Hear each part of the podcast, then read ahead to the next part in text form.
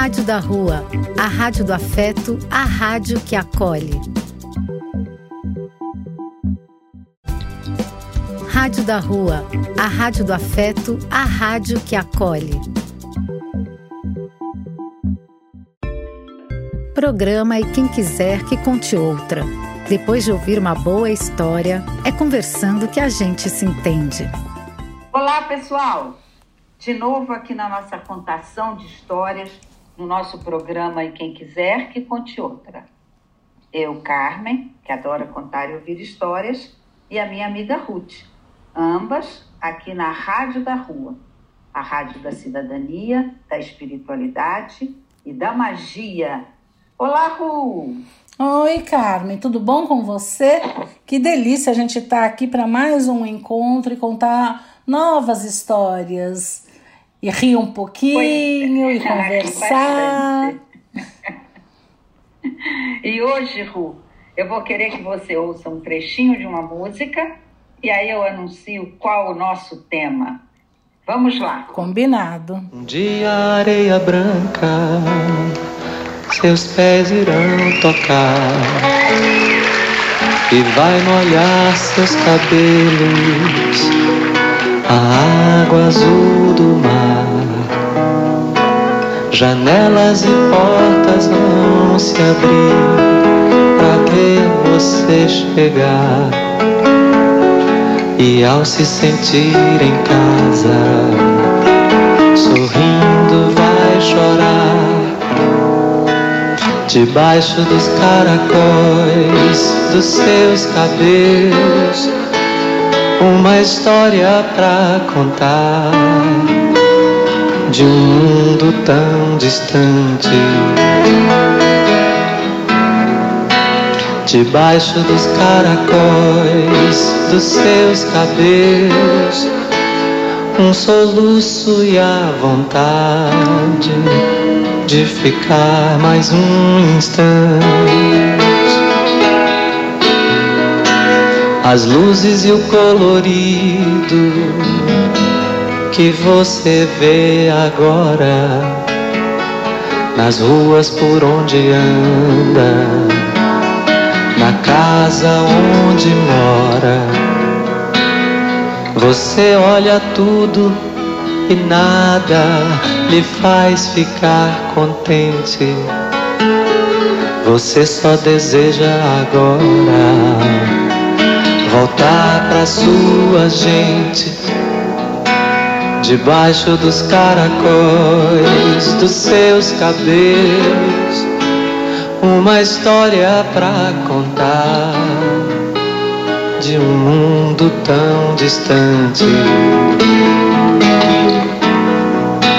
debaixo dos caracóis dos seus cabelos, um soluço e a vontade de ficar mais um instante. Você anda pela tarde e o seu olhar tristonho deixa sangrar no peito uma saudade, um sonho. Um dia vou ver você chegando num sorriso, pisando a areia branca, que é seu paraíso. Debaixo dos caracóis dos seus cabelos uma história pra contar de um mundo tão distante. Debaixo dos caracóis dos seus cabelos, um soluço e a vontade de ficar mais um instante.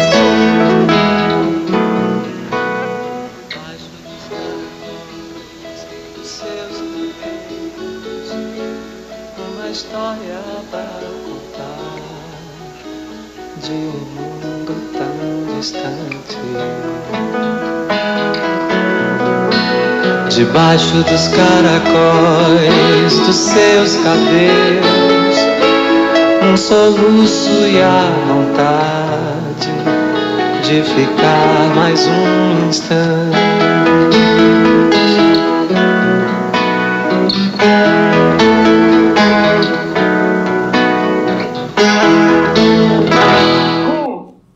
nosso tema hoje é cabelos. Olha que, mas que tema interessante você trouxe pra gente. Agora todo mundo aí debaixo dos caracóis dos próprios cabelos, imaginando para onde esse tema vai nos levar. É verdade, é verdade. Eu tô, eu tô curiosa para saber que hoje é você quem conta a história Estou curiosa para saber que história você escolheu para contar para gente, cujo tema é cabelo. Olha, Ru, eu fui na Bíblia pegar uma história para o nosso programa. Você sabe que quando a gente lê sobre cabelos, as pessoas costumam dizer que o cabelo representa a força nos homens e a beleza nas mulheres. Né? Uhum. Então, quando eu li que era a força dos homens, imediatamente eu lembrei de uma figura que você certamente conhece: Sansão. Ah, conheço. Conheço sim. Que e legal. quando fala Sansão, qual o outro nome que vem para você? Vem Dalila. Exatamente. Hum. Então vamos lá. Nas páginas do Antigo Testamento, ouvir um pouco a história de Sansão e Dalila. Combinado. A história de Sansão começa com o anúncio do seu nascimento. Um homem da região de Dan, chamado Manoá, era casado com uma mulher que não podia ter filhos. Um dia, um dos anjos do Senhor visitou essa mulher e lhe disse: Conceberás e darás à luz um filho o homem também ordenou que durante a sua gravidez ela deveria seguir as regras dos nazireus. Nazireus eram aquelas pessoas que eram consagradas a Deus. Entre essas regras estava a prescrição: não tomar nenhuma bebida fermentada, nada feito de uvas e nenhum alimento impuro. A mulher ficou tão feliz com essa visita e correu para contar a seu marido. Manoá orou, pedindo que o anjo lhes fizesse uma outra visita e desse mais informações sobre a educação de seu futuro filho. Deus respondeu à oração de Manoá. O anjo do Senhor apareceu novamente à mulher e ela então correu para buscar o marido. O anjo repetiu sua mensagem. E Manoá perguntou: qual o seu nome? Em resposta, o anjo lhe disse: Por que perguntas assim pelo meu nome, que é um nome maravilhoso? Em situações ritualísticas ou litúrgicas, muitas vezes há uma prescrição de que não se deve dizer o próprio nome nem perguntar o nome de outro. Manoá entendeu e sacrificou uma cabra sobre uma rocha. E enquanto subia ao céu a fumaça da oferenda de Manoá, o anjo do Senhor subiu nessa fumaça e ascendeu aos céus. Manoá então percebeu com quem estavam falando. Fiel à palavra de Deus, a esposa de Manoá deu à luz um filho, e ela e o marido o chamaram de Sansão, que significa o pequeno sol. O Senhor abençoou Sansão enquanto ele crescia. Sansão foi consagrado como nazireu e pelo menos três compromissos ele deveria manter durante a sua vida. Evitar qualquer contato com uvas ou consumo de vinho, nunca tocar em um cadáver de qualquer tipo e deixar o cabelo crescer sem nunca cortá-lo. Sansão cresceu mas era um jovem um tanto irreverente. Nem sempre ele respeitava as prescrições por ser um nazireu. Aliás, a única prescrição que ele respeitou sempre foi deixar o cabelo crescer e não deixar que nenhuma lâmina o tocasse. No mais, de vez em quando ele consumia uvas, ele bebericava com os amigos, ele se encantava com mulheres estrangeiras e havia essa, essa prescrição na lei dos, dos povos judeus de que não se deveria casar, não se deveria realizar casamentos interreligiosos com os pagãos, mas o Sansão não estava muito ligado nas prescrições, não. Quando ele cresceu e resolveu buscar por uma esposa, ele se encantou com uma mulher filisteia, justo uma filisteia que eram os opressores dos judeus naquele momento. Apesar dos protestos de seus pais e em violação da lei de Deus contra o casamento com pagãos, Sansão estava decidido, e os seus pais foram com ele para fazer os arranjos para o noivado. No caminho, eles foram atacados por um leão, mas o espírito do Senhor se apossou de Sansão de tal maneira que ele rasgou o leão como se rasga um cabrito, sem ter nada nas mãos. Os pais já sabiam que o filho tinha essa força que era muito maior de que todos os outros homens. Dias mais tarde, quando Sansão passou pela carcaça do leão, encontrou essa carcaça com um enxame de abelhas dentro dela. Elas haviam feito um ninho e lá havia um lindo favo de mel. Ele comeu do mel e ainda levou para os seus pais. Ele sabia que estava violando uma das leis do Nazireu. Todos os dias da sua consagração ao Senhor, não se aproximará de um cadáver. Ah, mas ele não estava muito preocupado com isso. Ele sabia também que ele estava errado quando deu o mel para os seus pais, mas seguiu em frente. Na festa de casamento, a festa foi literalmente uma bebedeira. Sansão deveria se abster de vinho e de bebida forte, mas não o fez. Ele gostava de beber. Bebe daqui, bebe dali. Ele resolveu animar a festa propondo um enigma. E disse aos seus convidados, filisteus: Quem resolver este enigma vai ganhar 30 camisas e 30 vestes festivas. E qual foi o enigma que ele propôs? Foi este: Do que come saiu comida, e do forte saiu doçura.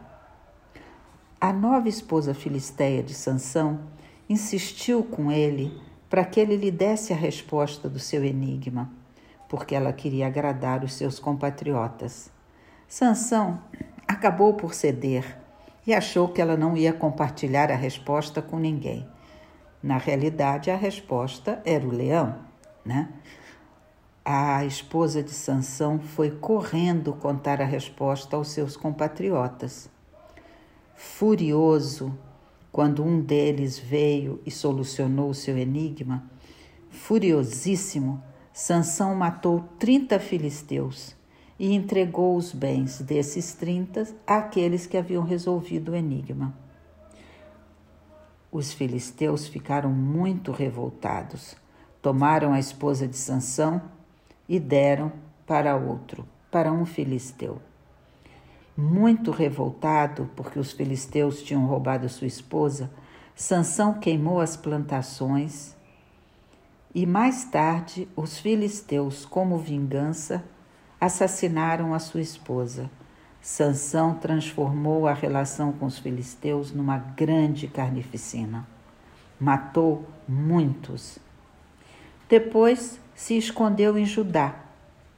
Mas os judeus preocupados com o fato de Sansão estar piorando a situação deles com os filisteus, acabaram entregando Sansão aos filisteus. Mas o Sansão pegou uma queixada de jumento e com ela matou mil filisteus. foi para Gaza, contratou uma prostituta e passou a noite se divertindo. Naquela noite, o povo de Gaza, sabendo que Sansão estava por lá, ficaram à espreita para matá-lo ao amanhecer.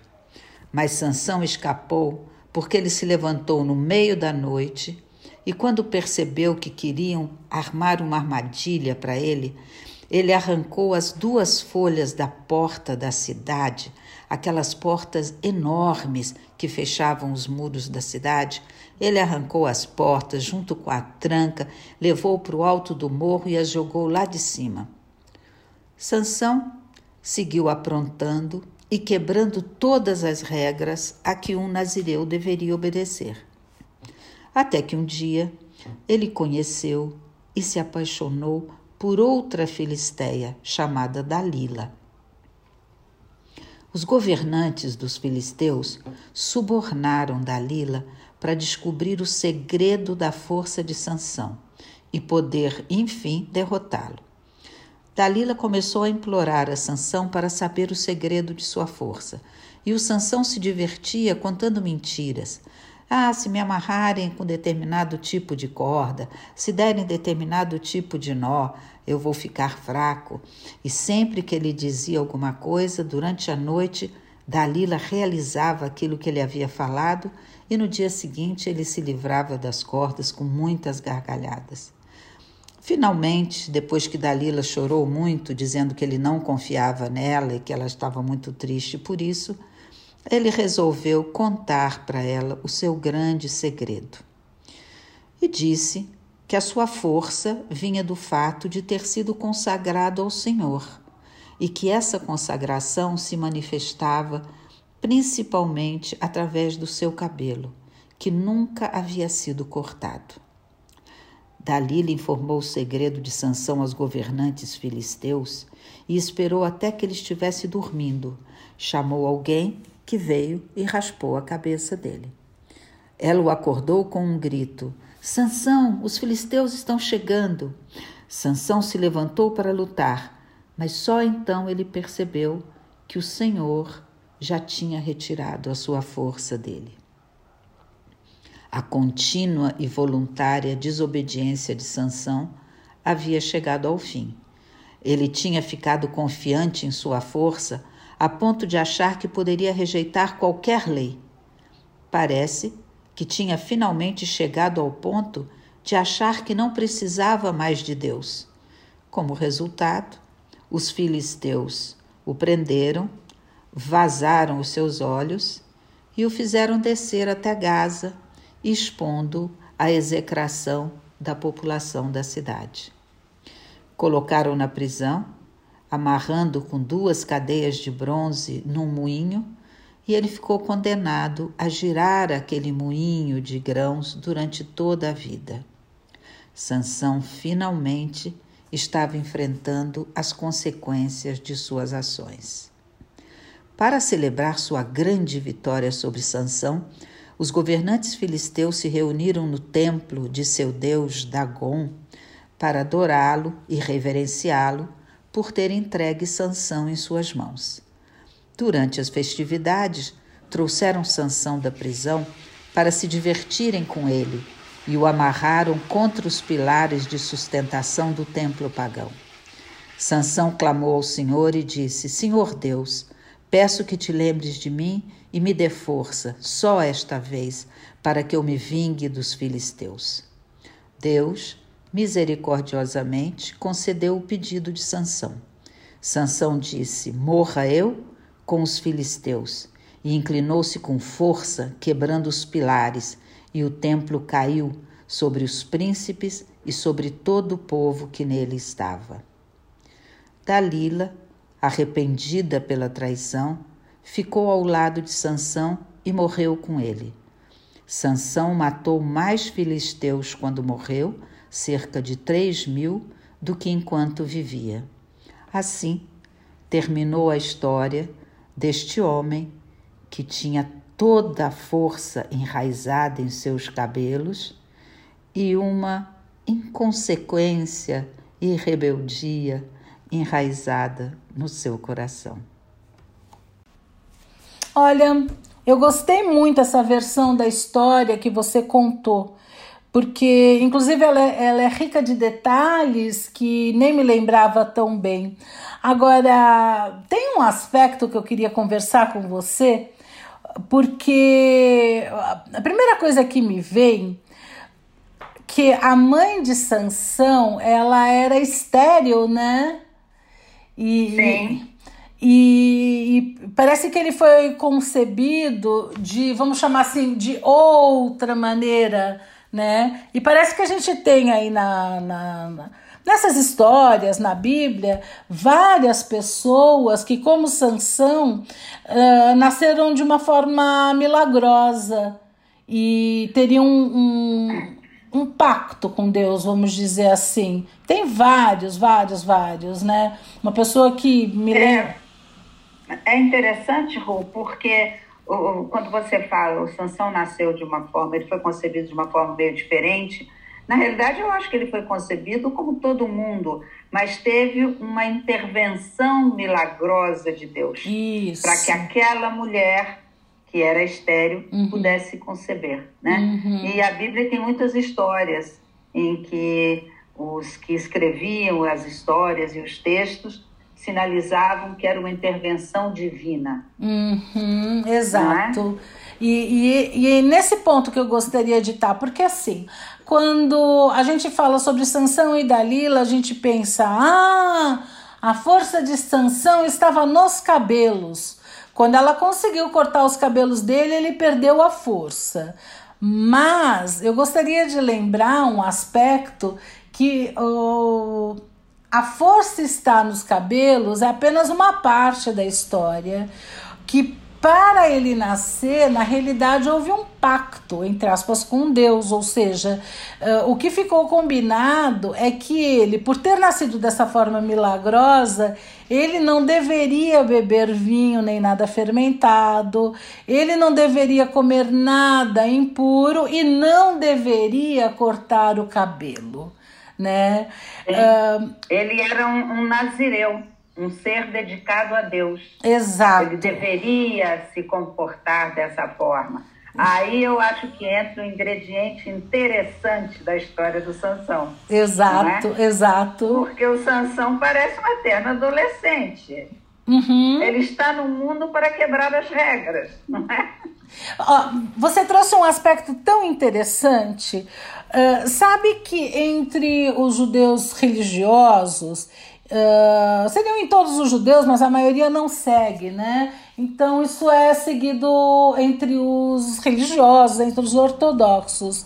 Não se corta a, o cabelo do menininho até os três anos de idade.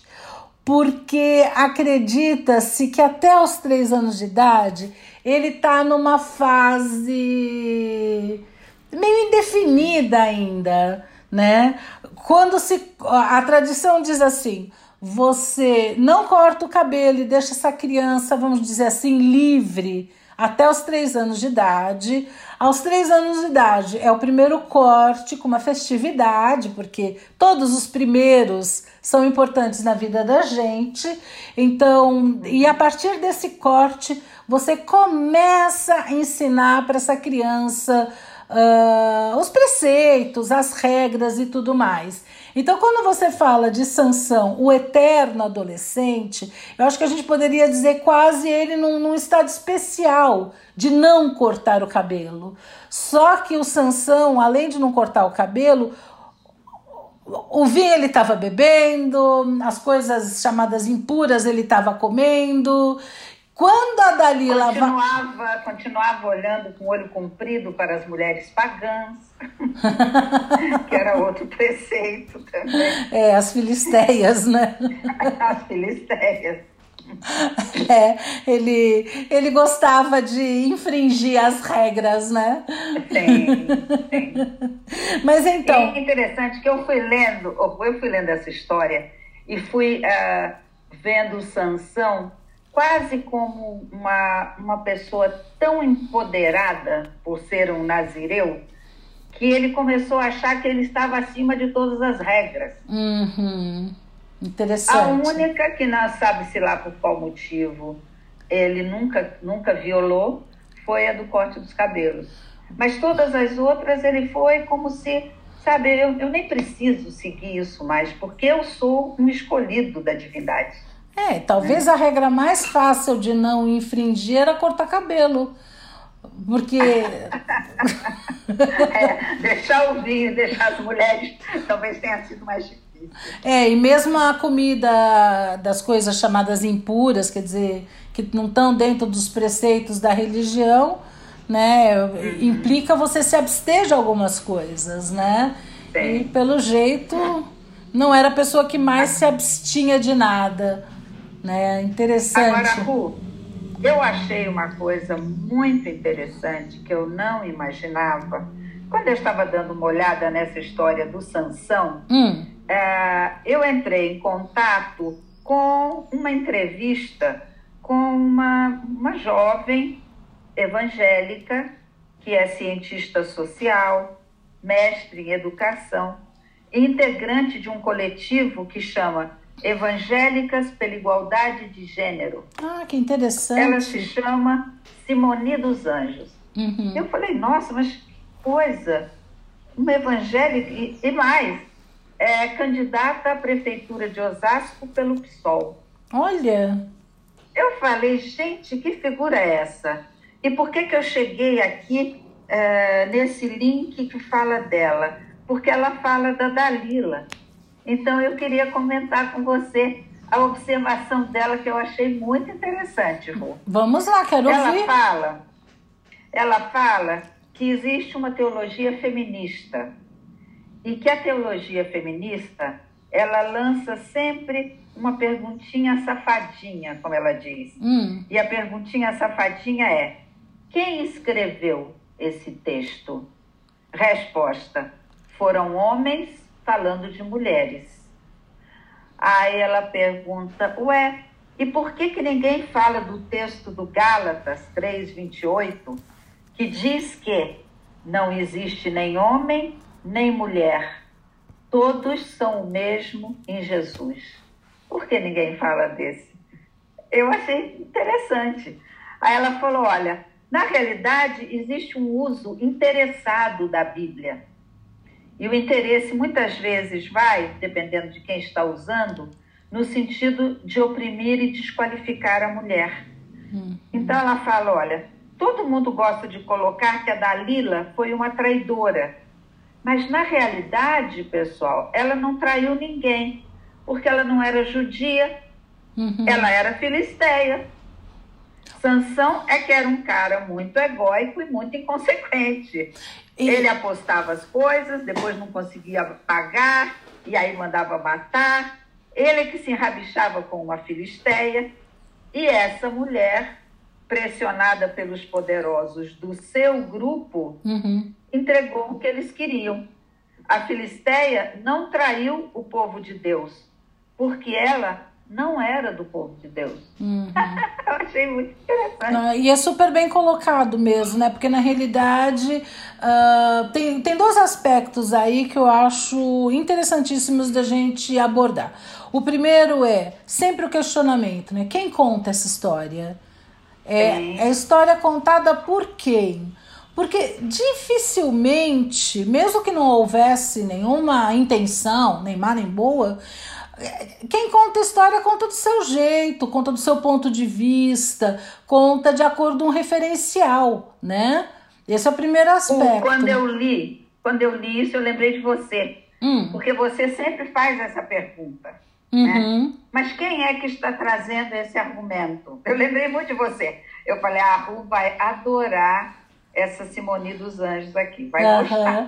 Nesse sentido, gostei bastante mesmo dela. E ela traz uma outra coisa também, né? É, que é dentro disso que, na realidade, Dalila ela era comprometida com o povo dela de origem, né? E o que ela fez. Que eram os filisteus. Né? Exatamente. Né? e o que ela fez era a favor dos filisteus, né? E aí. Uhum o outro grupo não gostou, vamos dizer assim.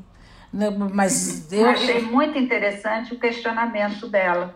Uhum. Não se pode dizer que a Dalila tenha sido uma traidora do povo de Deus. Ela não fazia parte do povo de Deus. Uhum. Ela era de outro grupo. E tem outras coisas também. A gente entra no território do C. Mas se Sansão tivesse se abstido de beber vinho, se Sansão tivesse se abstido de comer as coisas inapropriadas, impuras, será que o corte de cabelo dele teria tal impacto? Não sei, não sei. Se ele fosse uma pessoa mais eh, dentro do que ele deveria ser, dentro do que era esperado dele de comportamento, cortar o cabelo teria que efeito. Mas seja como for, porque eh, na realidade, no imaginário de todo mundo, fica o cabelo como fonte de força. Né? Eu acho que a gente esquece todos esses detalhes, a gente põe de lado todos esses aspectos que a gente está uh, considerando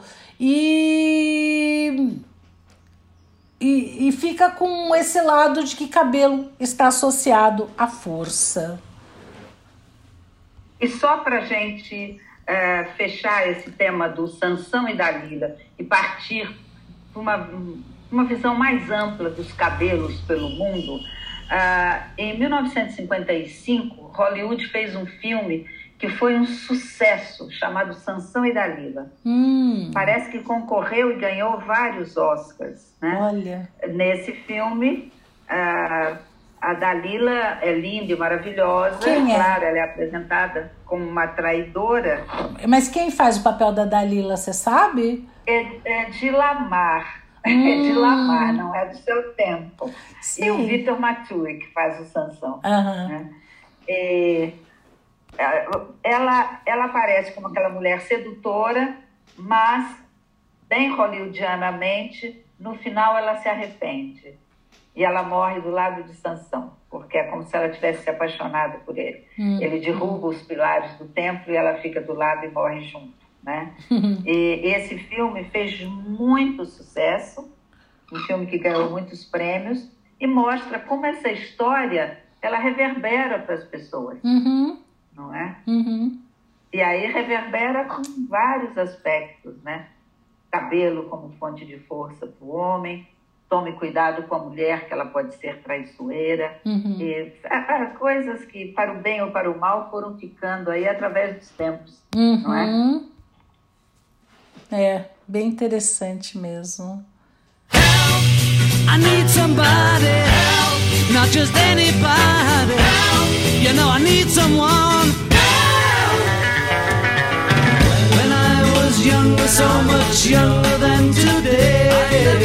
I never, need, needed anybody's help in any way. But now these days are gone, I'm not so self-assured I change my mind and open up the doors. Help me if you can, I'm feeling down. And I do appreciate you being around.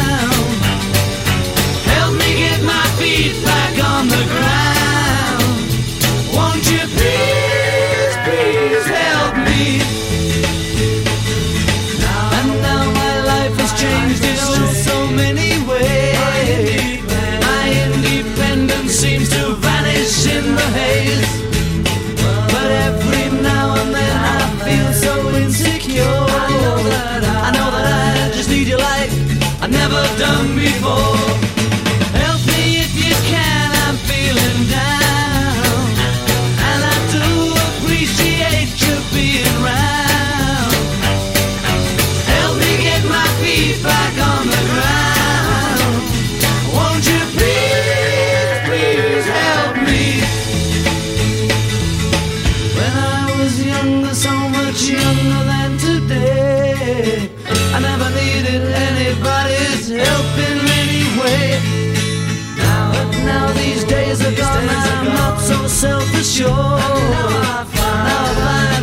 Come mind.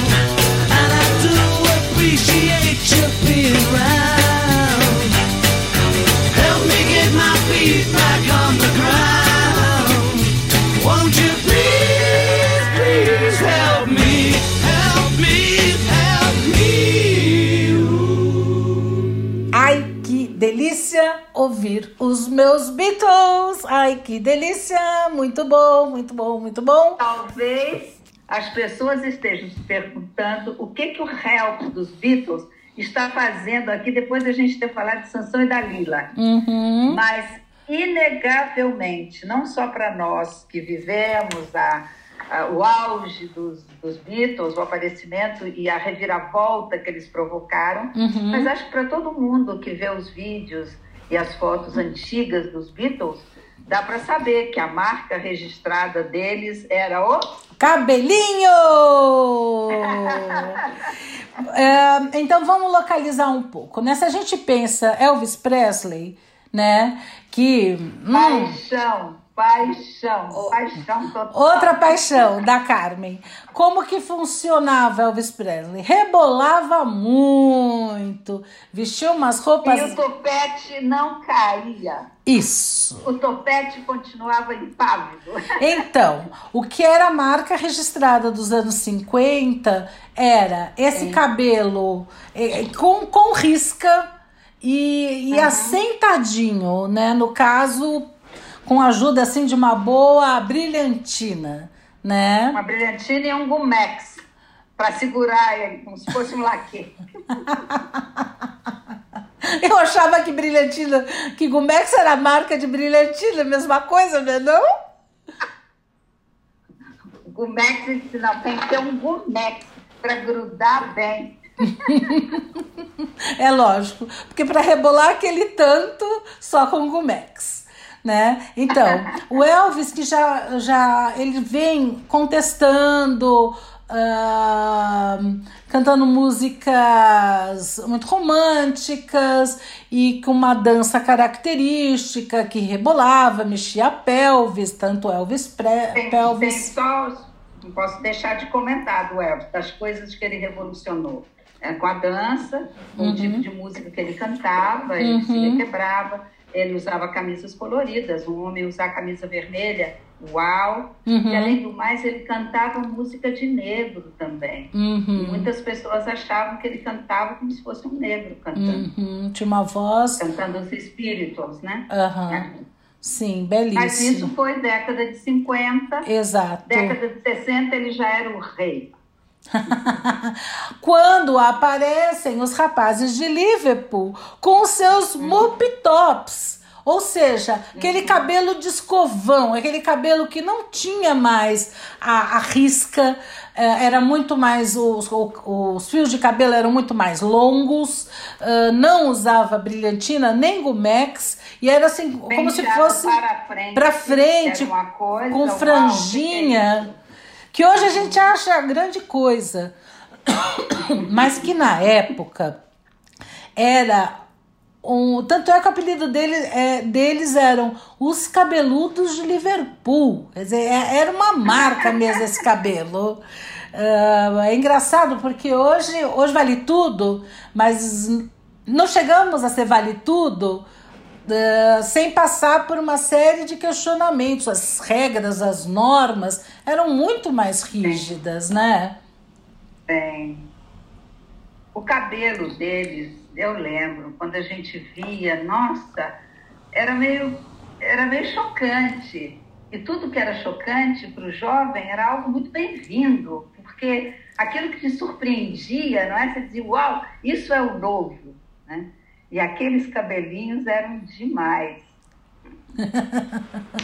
É, a gente achava muito bacana e os pais da gente achavam uma coisa horrorosa, uma, uma falta de vergonha.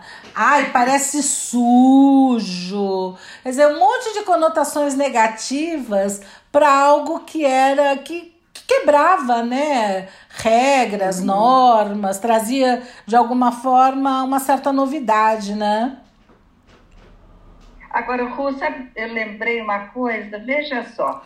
Eu gosto muito de um período muito anterior, que é a década de 20, que é a época das melindrosas. Uhum. A, a melindrosa é uma figura interessante, porque ela também traz um corte novo de cabelo, Uhum. né? Curtinho, meio assim, tipo como se fosse Beatles na década de 20, aquele cabelinho, e um- uma roupa, um vestidinho solto, curto, que também rompe com as vestimentas antigas, espartilho, etc. e tal. A melindrosa também é uma figura que vem rompendo Uhum. né, expectativas. E os Beatles, eles fizeram exatamente isso. Eles romperam do ponto de vista da música, com a novidade da música que eles traziam. Uhum. E aqueles cabelos, quem é que não parava para olhar aquele grupo com aqueles cabelos, gente? É, os cabelos foram icônicos nessa época.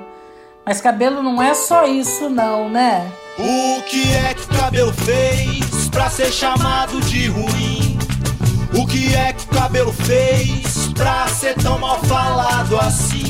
Cabelo é tudo igual, Tudo igual. cabelo é tudo diferente. Diferente. Olha só que paradoxo, Paradoxo. o cabelo dessa gente.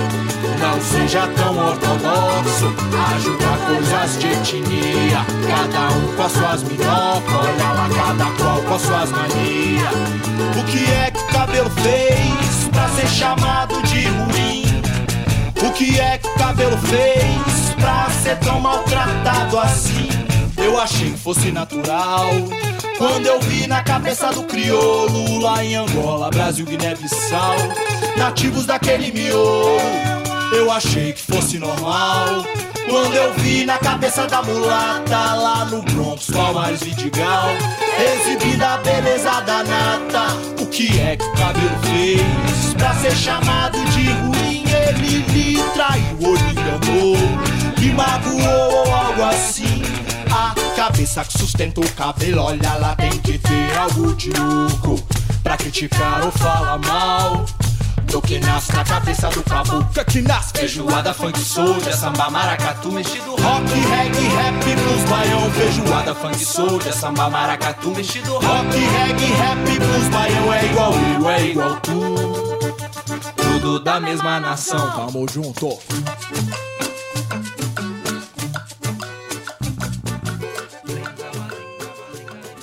Gostou dessa música, Cá? Esse grupo aí. Achei muito divertida. Não conhecia. É... Não conhecia esse grupo, não. Olha, eu vou te dizer que eu também não conhecia, mas eu adorei conhecê-los. Fazer um trabalho bem interessante, bem bonito. E eu escolhi essa música para falar sobre a importância do cabelo para o movimento negro. Primeira coisa que a gente lembra é cabelos Black Power. Lembra cabelo Black Power? Claro que eu lembro. claro que eu lembro. Quem era negro usava aquele pente assim de garfo para Aham. poder afofar o cabelo. E quem não tinha o cabelo crespo fazia permanente. É verdade? Teve uma época que eu fiz permanente. É verdade, várias pessoas. Sabe que tem várias pessoas que eu conheci nessa época e que eu jurava que os cabelos eram ah, pelo menos cacheados, ondulados, sei lá, enroladinhos, vou falar genericamente, e que depois me, me confessaram que aquilo era uma permanente. Muito bom isso. É isso mesmo. Então, esse cabelo ele era um símbolo muito importante do movimento negro, né? Um símbolo da importância, da força, da libertação, da valorização, né? Do o símbolo da beleza. A palavra de ordem era black is beautiful. Uhum, Preto é lindo. uhum. E foi, acho que, o primeiro movimento que tomou força, assim, de valorização das características do, dos negros, né? Uhum. É, porque se a gente pensar que esse movimento surgiu nos Estados Unidos, aonde os negros foram para lá escravizados e os europeus foram para lá como colonizadores, o, o modelo de beleza era a pessoa de cabelo loiro, dos olhos claros e cabelos lisos de preferência. E havia uma desvalorização da estética negra. Né, estava associada a várias coisas negativas. Quando eles pro, propõem o Black is Beautiful, é uma maneira de, de tentar valorizar né, um, essas características que são tão bonitas quanto quais, quaisquer outras. Né? Todos os tipos podem ser muito belos. Atrelado ao movimento Black Power, a gente tinha, uma vez conversando, você lembrou disso, o movimento dos atletas negros. E quando iam ao pódio, quando eram vencedores, eles faziam aquele movimento típico do poder negro, lembra? Lembro. Uh, esses atletas, me parece que eles pertenciam ao grupo dos Panteras Negras, né? Cuja característica era fechar o punho e levantar. Então, naquelas Olimpíadas dessa década, que eles subiram ao pódio e fizeram esse movimento, foi uma coisa muito significativa, muito marcante. Né? Porque a gente, a gente não pode esquecer, né? Uh, os Jogos Olímpicos eles têm uma conotação esportiva, mas tem também uma conotação política, né? E fica Bom, muito claro. É uma vitrine, né? Os Jogos Olímpicos se colocam como uma vitrine. Exato. Você lembra que quando Hitler estava governando a Alemanha, uhum. uh, teve uma Olimpíada em que um atleta negro americano ele venceu os competidores alemães. Uhum. E o que, que aconteceu então, com ele? histórico também. Né? Uhum. É. O Hitler não deve ter gostado nada de nada. aconteceu. com certeza, com certeza. É. Agora, Ru, é, a gente está falando do, do cabelo Black Power, né? E parece que é simplesmente deixar o cabelo crescer e passar aquele pentezinho de garfo. Na realidade, eu li um, um, livro que fez muito sucesso um tempo atrás aí, de uma nigeriana chamada, nome difícil, Chimamanda Ngozi Adichie. Ela escreveu um livro chamado Americana.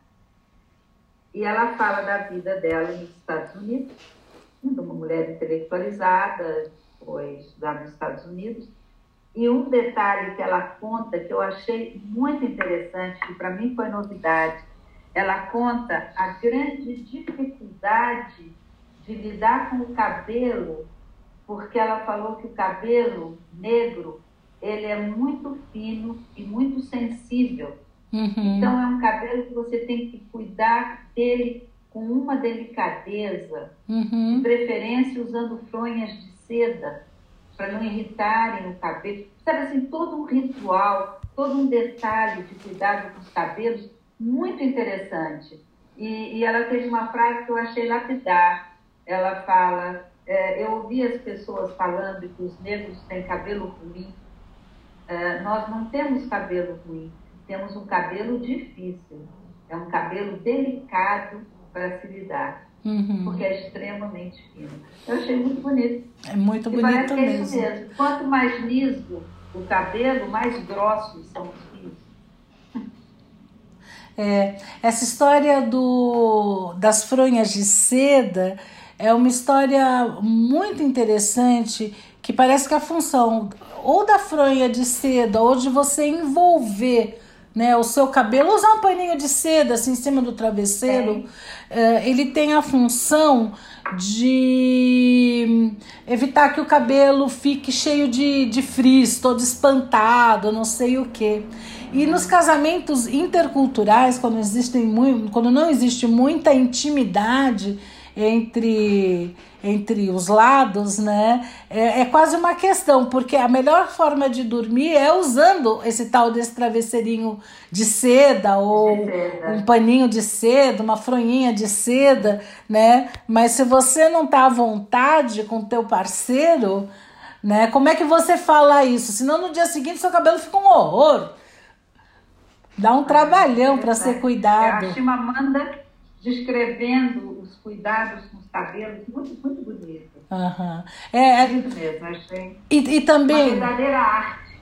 e, e conta o quão preconceituoso ainda hoje nós somos acerca do cabelo negro, que é Sim. grosso, né? Então por isso eu acho essa música aí que eu trouxe super bem-vinda, né? Deixa o meu cabelo em paz. Tem. E ao contrário, é um cabelo extremamente fino. Os Uhum, fios são extremamente delicados. uhum, O- os fios grossos são dos cabelos lisos. uhum. né? E é um cabelo perfeitamente adaptado como proteção para quem vive num ambiente muito quente. Ah, que interessante. Tá? Uhum. Ele protege muito mais a cabeça do que se fosse um cabelo liso escorrido. Uhum. É, nós como ser biológicos, né? Uhum. Interessante esse lance do, do cabelo, né? Muito, muito. Sabe outra coisa quando fala em cabelo, eu me lembro? Lady Godiva. No, Ru, você tirou daqui. Eu ia falar, gente, tinha um filme que eu assisti quando era criança, Lady Godiva. E, e por que que lembro da Lady Godiva? Porque era a Lady Godiva andando nua e coberta só com os cabelos. Exato. Essa foi a versão, a versão hollywoodiana, viu? Bem, eu não sei qual seria outra versão, mas a história é mais ou menos essa, né? Que ela era casada. Sim. Ela, ela era casada com ah, uma pessoa cujo trabalho era coletar impostos e, Era o senhor feudal. ah, e ele estava aumentando, aumentando os impostos e ela então pediu a ele, não, não vamos, não vamos exagerar, vamos, vamos devagar com isso, não sei o quê. Ah, e aí ele falou: Olha, eu só dou uma maneirada nos impostos se você cavalgar nua por aí. E não é. Uhum. Exatamente. E não é que ela topou? Mal, sab... Isso Mal mesmo. sabia ele a coragem da sua esposa, né? Imaginou cavalgar nua, coberta dos seus cabelos? É uma coisa mais livre e fantástica, né? Eles... É, é, na realidade, essa, essa é uma história que os ingleses falam que data lá do século XI. Uhum. mil e pouco, mil cento e pouco, né? E alguns dizem que é só uma lenda, mas que de fato ela existiu, a Lady Godiva, que era esposa do senhor feudal. Uhum. E, e na cidade que ele governava tem uma estátua, Coventry, parece o nome cidade, Co- Coventry, Coventry é o nome da cidade por onde supostamente ela teria cavalgado nua lá no século XI. Tem uma estátua dela no meio da cidade, aquela mulher nua assim sobre um cavalo, né? E o que eu achei interessante da, da história dela é porque tinha a visão cinematográfica, que foi o que eu me lembrei, Uhum. era com a Maureen O'Hara, né? muito linda, Uhum. fazendo a Lady Godiva, e que vinha andando sobre o cavalo coberta com os cabelos. Uhum. Os cabelos eram longos e cobriam todo o corpo dela, né? Mas, ah, na realidade, a lenda diz que o marido fez esse desafio. Como ela era boa e ela queria que ele fosse mais respeitoso com os cidadãos da cidadezinha, ela falou que ia cavalgar nua pela cidade. Então, o marido, que era o senhor feudal, proibiu as pessoas de saírem de casa. Ordenou que todos ficassem fechados em casa. Porque a mulher dele já ia passar nua a cavalo. Imagina todo mundo olhando. Não, todo mundo tinha que ficar fechado em casa. É, só que a lenda diz que uma pessoa ousou olhar. Abriu a janelinha assim, deu uma olhada e ficou cego na mesma hora. Olha. Então, essa é a lenda da Lady Godiva. E tem uma outra interpretação que eu achei bonita, Hum. que diz o seguinte, que na realidade, ah, essa história de que ela ia andar nua sobre o cavalo era só para representar o quanto ela era uma mulher despojada, uma mulher simples, que não gostava de muitas joias, muitos adereços. Ela era uma pessoa simples. Uhum. Eu achei que bonito também, não é? Sim, bem, bem. lendas. Histórias que se perdem nas brumas aí dos tempos, né? Aham. E você falou de despojamento. ah, eu me lembrei de alguma coisa bem interessante para a gente conversar. Você já reparou que os monges budistas eles cortam o cabelo? Sim. É um sinal de desapego, né? Exatamente, de despojamento, né? É o sinal de desapego. É interessante como o cabelo ele, ele, ele vai exercendo várias funções e vários significados, né? há muitos anos atrás, uma época que eu ia lá num templo budista fazer meditação, tinha um grupo que faz, praticava junto e tinha uma pessoa, um, um cara já de uma certa idade, que ele estava querendo se preparar para ser monge. Ele dizia que ele ia acabar virando monge. Ele estava de cabeça raspada. Então, um dia, numa reunião que tinha depois da meditação, todo mundo tomava um chá junto e conversava um pouco sobre budismo. Né? Aí alguém perguntou por que, que os monges raspavam a cabeça. Hum. E aí essa pessoa eh, se habilitou para responder e disse, olha, eu raspei minha cabeça porque o meu cabelo estava ficando com falha, uma parte estava ficou meio careca, até eu achei que estava feio, então, então eu raspei. Aí o monge virou e falou, olha, isso aí é exatamente o oposto do sentido de raspar a cabeça, porque você raspou a cabeça com vaidade, e na realidade a gente raspa a cabeça por despojamento. Bem interessante essa história, bem interessante. É, o cabelo estava ficando feio, então ele resolveu raspar. Uhum. Era o oposto do sentido da cabeça uhum. raspada. E você, aí se a gente entra na seara religiosa, né, uhum. você tem muitas tradições religiosas em que as mulheres, especialmente, precisam cobrir os cabelos. Sim. Né? Muitas ordens católicas religiosas, as, os hábitos mostram mulheres com os cabelos cobertos.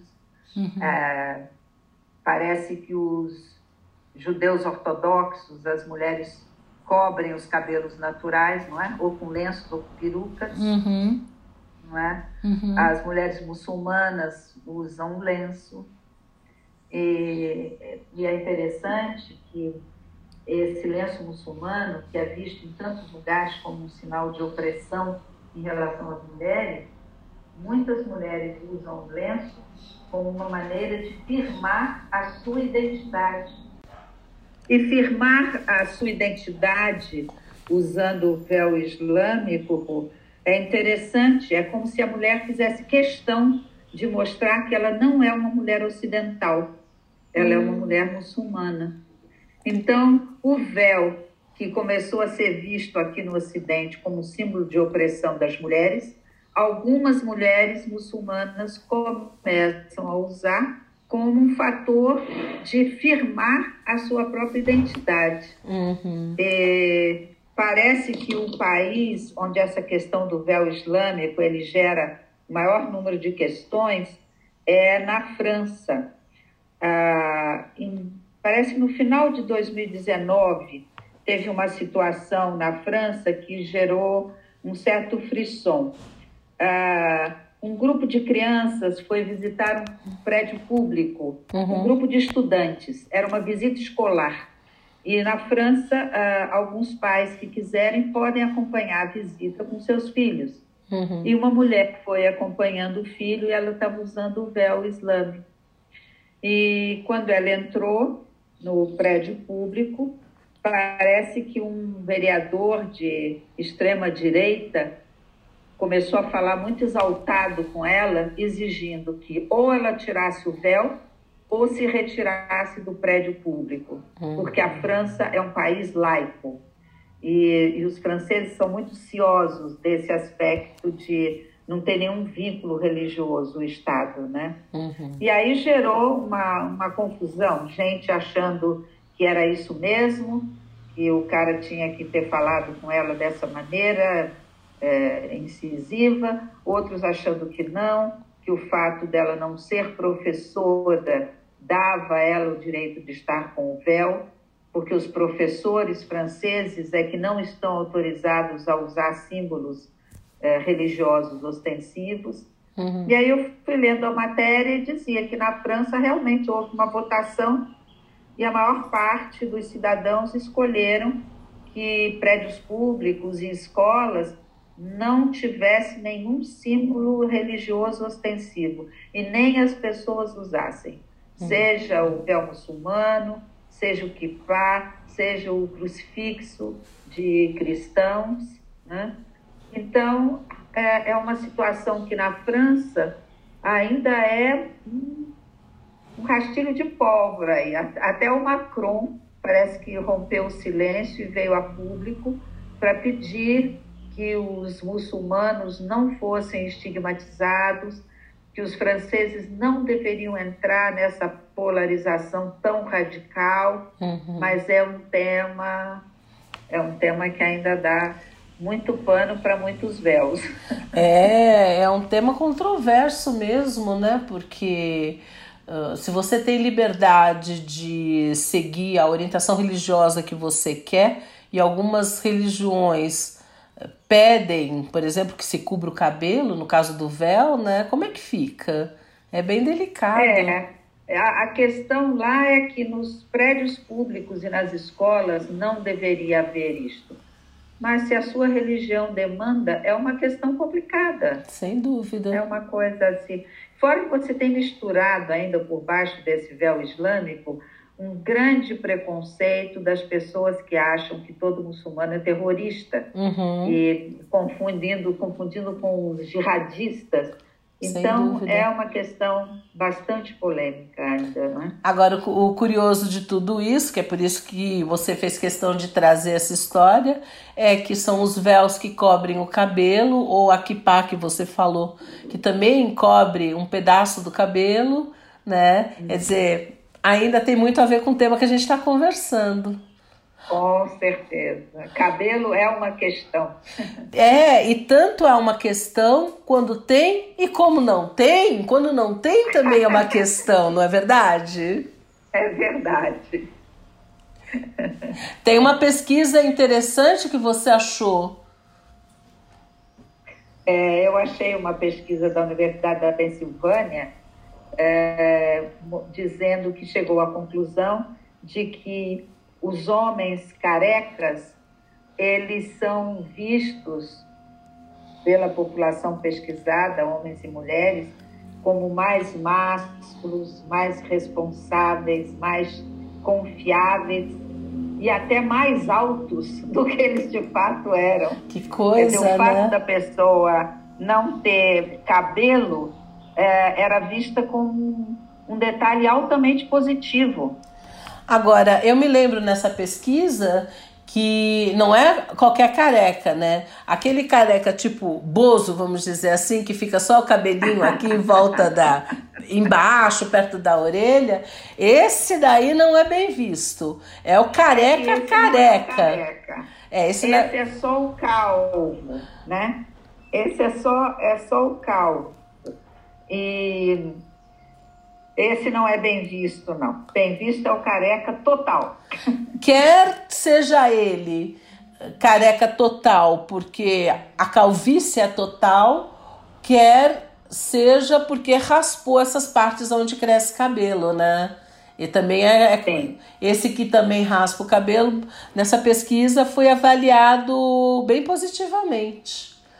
Agora, infelizmente, também pode acontecer queda de cabelo, porque esses carecas, em geral, são carecas que tem essa calvície tem origem genética, não sei o que, mas algumas vezes a calvície acontece por outras questões, né?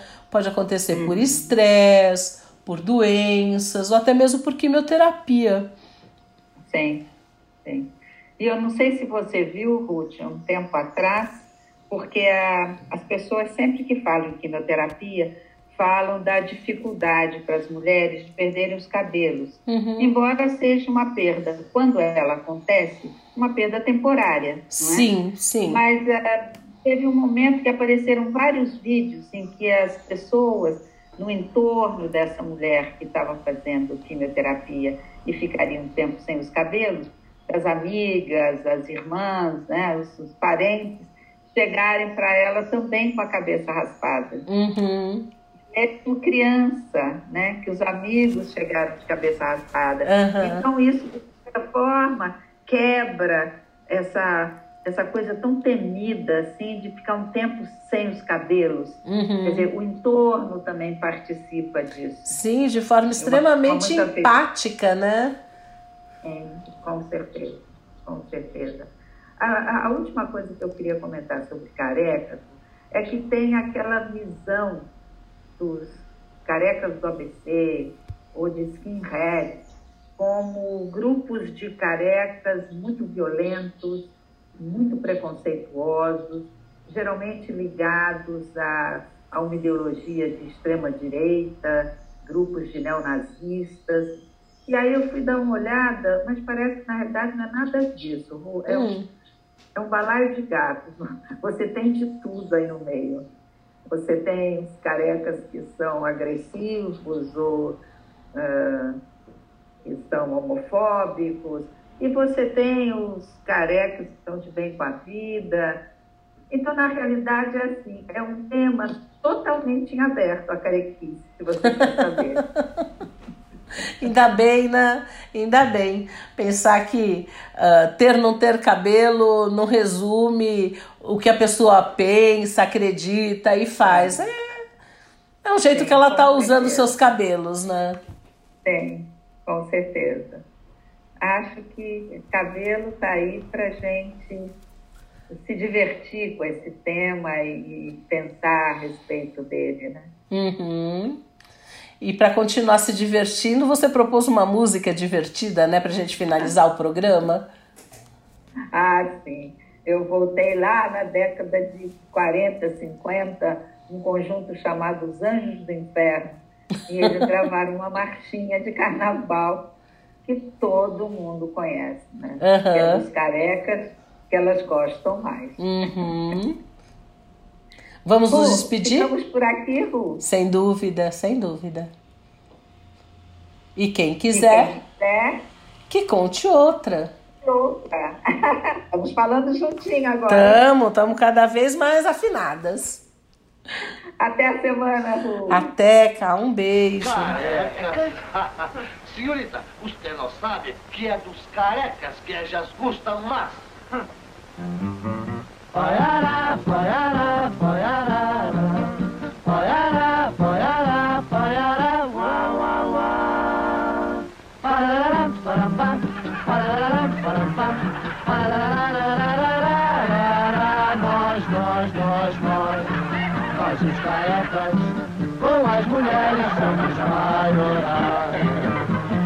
Pois na hora do aperto dos carecas que elas gostam, mas nós, nós, nós, nós, nós os carecas, com as mulheres somos maiorais. Pois na hora do aperto é dos carecas que elas gostam mais. Não precisa ter vergonha, pode tirar o seu chapéu. Pra que cabelo? Pra que seu queiroz? Se a coisa agora está pra nós, nós, nós, nós, nós. Nós os carecas, com as mulheres somos maiorais. Pois na hora do aperto é dos carecas que elas gostam, mas nós, nós, nós, nós, nós os carecas, com as mulheres somos maiorais.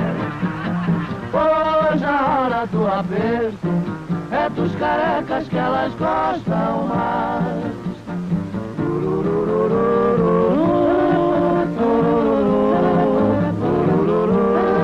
Pra que cabelo? Pra que seu queiroz?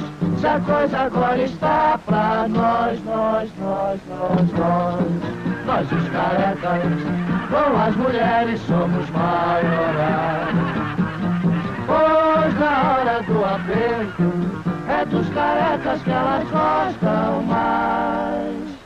Nós, nós, nós.